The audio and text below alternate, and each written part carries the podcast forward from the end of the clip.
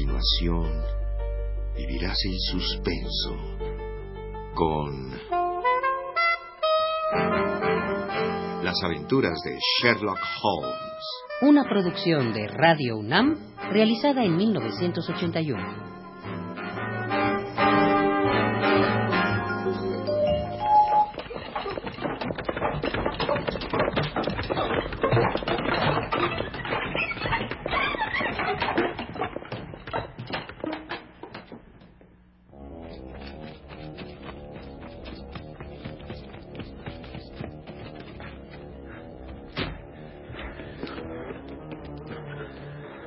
Hacemos ahora, Holmes?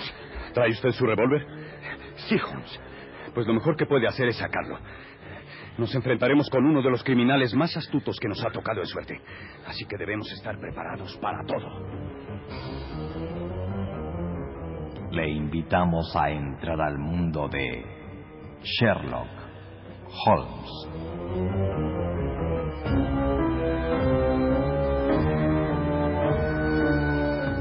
Capítulo octavo. El país de los santos o las razones de Jefferson Hope para ser un asesino.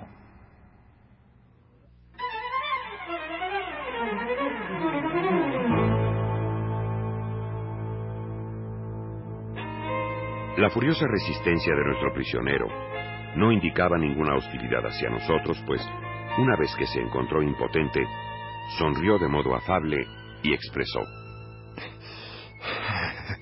Espero sinceramente no haberlos lastimado, caballeros. Por Dios, Hope. Debo aceptar que es usted un hombre muy fuerte. ¿eh? Pero usted debe admitir que yo soy un espléndido boxeador.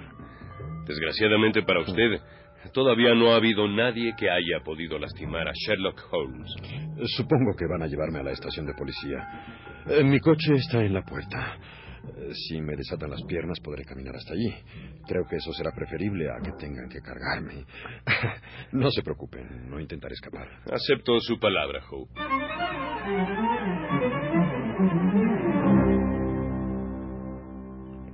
En efecto, nuestro prisionero bajó tranquilamente, entró en el coche que fuera suyo y nosotros lo seguimos, y con Gregson conduciendo el carruaje, nos dirigimos a la estación de policía. Será usted llevado ante los magistrados en el curso de esta semana. Mientras tanto, señor Hope, ¿tiene algo que decir? Debo advertirle que sus palabras pueden ser usadas en su contra. Tengo mucho que decir, inspector Lestrade. Eh, quisiera contarles toda la verdad. ¿No será mejor que se reserve eso para el juicio? Probablemente nunca me enjuiciarán. No, caballeros. No estoy pensando en el suicidio. Usted es médico, ¿verdad, señor? En efecto, sí. Entonces ponga su oído aquí en mi pecho y escuche atentamente.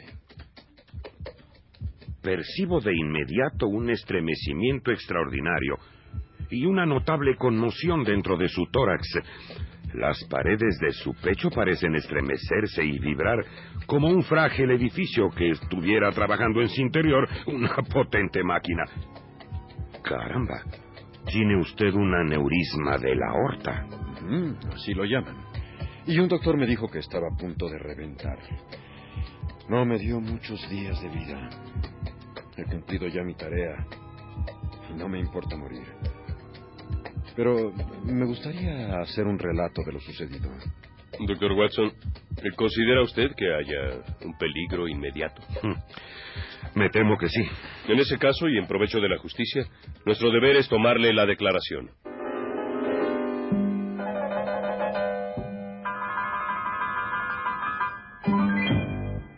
Entramos a la estación de policía y Jefferson Hope pide permiso para sentarse.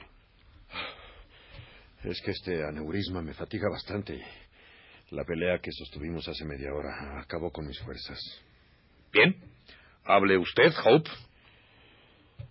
Verán ustedes, hace 20 años me dedicaba al comercio y recorría gran parte de los Estados Unidos. Compraba y vendía todo tipo de cosas, desde ganado hasta baratijas. Así en uno de mis innumerables viajes. Llegué un día a la ciudad de los Santos, Salt Lake City, fundada y habitada por mormones. ¿Quiere usted decir la secta religiosa que tiene el mal gusto de admitir la poligamia? Sí, señor. Ah, pues a mí no me molestaría tener un harem, ¿verdad, Holmes? tener una mujer en casa todo el día me parece de mal gusto. Pero tener cuatro me parece estúpido, Lestrade. Eh, sí, señor. Eh, continúe, Hope. Fue en esa ciudad donde encontré a la mujer más bella que me ha sido dado conocer. Lucy Ferrier. Eh, su padre, el anciano John Ferrier, tenía varios años de vivir con los mormones. No era uno de ellos. Respetaba y compartía todas sus reglas menos una. No quería que su hija se casara con uno de ellos y fuera a ser parte de un harem. Así pues, veía con buenos ojos que ella y yo nos hubiésemos enamorado. Pero no podía yo casarme con Lucy en ese lugar sin desatar la ira de los habitantes del país de los santos. Entre ellos se encontraban Drever y Stangerson, esos dos mormones que pretendían a Lucy y querían a toda costa que ella pasara a engrosar las filas de sus esposas. Ante esa circunstancia, mi prometida, su padre y yo decidimos escapar de la ciudad. Ella y yo queríamos casarnos y vivir en otra parte. Pero antes, yo debía finiquitar algunos negocios fuera de Salt Lake City, así que me ausenté unos días. Nunca supe cómo Drever y Stangerson se enteraron de nuestros planes. Pero la noche en que yo regresaba a la ciudad,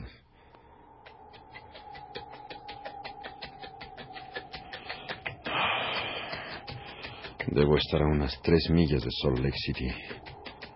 En una hora más volveré a ver a mi amada Lucy. Y si todo marcha bien y el tiempo sigue tan inclemente como ahora, mañana mismo por la noche podremos salir discretamente de esa maldita ciudad. Solo tengo que rodear esta colina y estaré en la entrada de la ciudad. Dios mío. ¿Qué es esto? ¡Oh! ¡Oh! ¡Oh!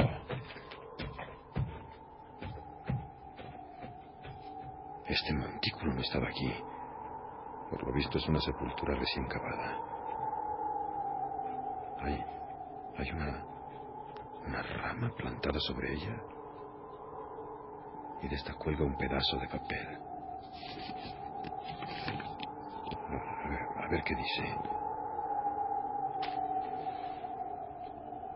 John Ferrier, colono de Salt Lake City, muerto el 4 de agosto de 1860. Dios. ¿Qué habrá pasado? Lucy. Lucy. ¡Ah! Lucy. ¡Abre!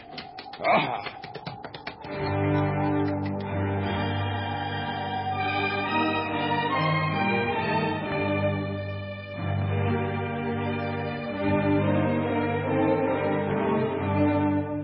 Evidentemente el hombre había encontrado una muerte violenta, ¿no es así, Hope? En efecto, al llegar a la casa de los Ferrier, Lucy no estaba. En su lugar me encontré a una mujer vestida de negro que me esperaba. Estaba muy agitada cuando me dijo... Mi nombre es Amanda. Soy una de las esposas de Enoch Drever. ¿Dónde está Lucy? Oh, señor. Todo esto ha sido una desgracia. Y vengo a decírselo todo. Aproveché que mi esposo está bebiendo en un bar para venir aquí. Estoy horrorizada. Mi esposo y Joseph Stangerson asesinaron al anciano Ferrier, secuestraron a Lucy y por medio de golpes y amenazas la obligaron a casarse con mi esposo. ¿Casarse? Nosotras tratamos de cuidarla y, y curarle sus heridas, pero entre los golpes y el dolor de haber perdido a su padre y a usted, falleció hace una hora.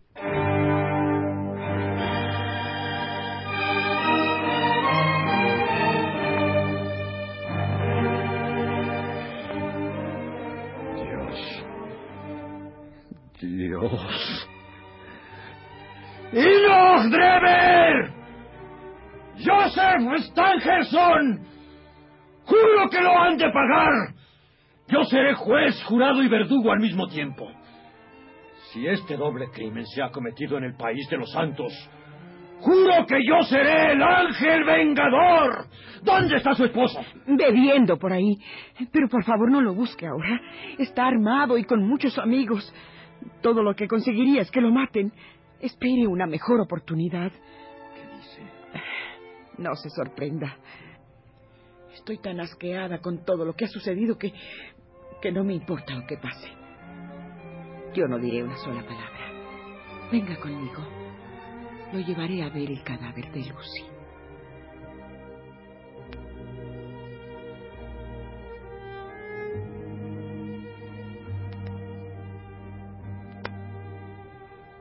Enoch Drever se había casado con Lucy para apoderarse de las propiedades acumuladas por su padre. No experimentó el menor sentimiento por su muerte, pero las otras esposas lloraron sobre su cadáver y pasaron la noche velándola, según la costumbre mormona. Se encontraban agrupadas alrededor del féretro cuando cuando yo llegué. Abrí la puerta de par en par. Sin dirigir una mirada ni una palabra a las asustadas mujeres, me adelanté hasta el pálido e inmóvil cuerpo que encerrara el alma inmaculada de, de Lucy Ferrier.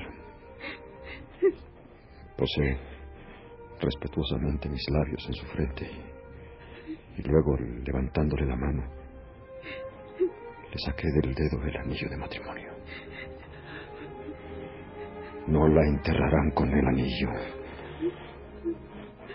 Antes de morir, los ojos de Drever tendrán frente a ellos la sortija, porque he de lograr que sus últimos pensamientos estén consagrados al crimen por el cual será castigada. Dije eso y sin más. Desaparecí para irme a vivir a las montañas por algún tiempo. En una ocasión me enteré por algunos cazadores que andaban en las montañas que que Drever por su dinero era era ya un gentilhombre. Stangerson tenía bastante menos dinero, así que se convirtió en el secretario de Drever. ¿Y en todo ese tiempo nunca se enfrentó con ellos? Eh, Sí, algunas veces tuve ocasión de atentar contra sus vidas. Un par de veces, creo. Un día una bala penetró silbando por el balcón de la casa de Stangerson y se clavó en la pared a pocos centímetros de su cabeza. Eh, otra vez, pasando Drever por un desfiladero, un, un peñasco estuvo a punto de aplastarlo. Bueno, pero no, no tuve éxito. eh. Y todo lo que logró fue descubrirse, ¿verdad? Sí, en cierta forma sí, ya que los dos mormones sospecharon la razón de tales atentados y adoptaron la precaución de no salir nunca solos. Eso fue lo que les hizo finalmente emigrar a Europa. Creyeron cansarme y hacerme desistir de mi venganza, pero no lo lograron. Los seguí por todo el mundo, desde San Petersburgo hasta Copenhague y finalmente Londres. Ellos eran ricos, yo pobre. No era tarea muy fácil seguirlos.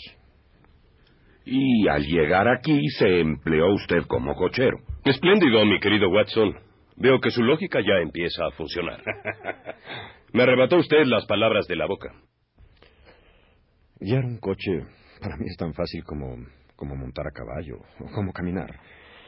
Trabajar como cochero en un carro de alquiler me permitía buscar a mis hombres. Pasó algún tiempo antes de que averiguara en dónde estaban viviendo. Lo busqué y, pregunté hasta que di con ellos. Me convertí en su sombra y lo seguí hasta que se me presentó la ocasión que esperaba. Estaba resuelto a que no se me escaparan otra vez. Fueren a donde fueren. Por Londres siempre le seguía las huellas. Unas veces a pie y otras en coche, pero me dedicaba a seguirlos hasta la noche. Desde la mañana hasta la noche. Los vigilaba de cerca y cuidadosamente. Una, una voz interior me decía que, que la hora estaba próxima. Mi único temor era que, que esta cosa que, esta cosa que tengo dentro del pecho se rompiese demasiado pronto. Hope. Hope. Hope, ¿qué, qué- qué le pasa? Hope, por favor, reaccione, por el amor de Dios. Hope. Hope, ayúdeme a atenderlo en el piso, Holmes. Rápido, una camilla, pronto. Hay que desabrocharle la camisa y aflojar el cinturón. ¡Deprisa, Holmes! Gregson, Consiga un poco de alcohol y las sales. Muévase, por amor de Cristo. Guardia, guardia, ¿qué pasa con esa camilla? Sujételo de los brazos, Holmes. Voy a darle masaje al corazón. Bravo, Watson, bravo. No sabía que fuera tan buen médico de emergencias. Hay que hacer lo posible porque reaccione.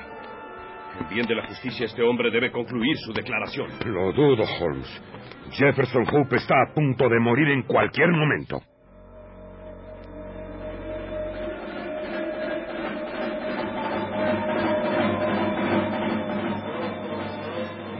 Escuche usted el siguiente capítulo.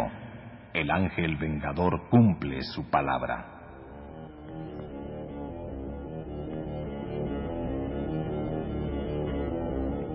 Sherlock Holmes de Sir Arthur Conan Doyle.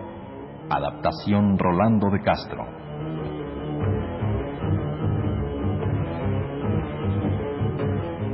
Participaron en este capítulo por orden de aparición León Singer como el Dr. Watson, Juan Felipe Preciado como Jefferson Hope, Guadalupe Noel como Amanda Drever y Federico Romano como Sherlock Holmes.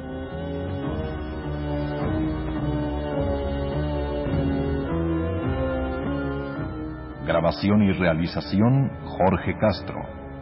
Efectos Manuel Cabrera.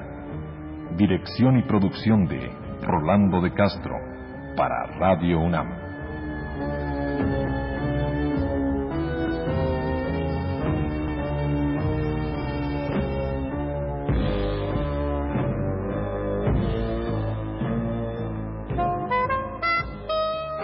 Acabas de escuchar Las aventuras de Sherlock Holmes. Una producción de Radio UNAM realizada en 1981.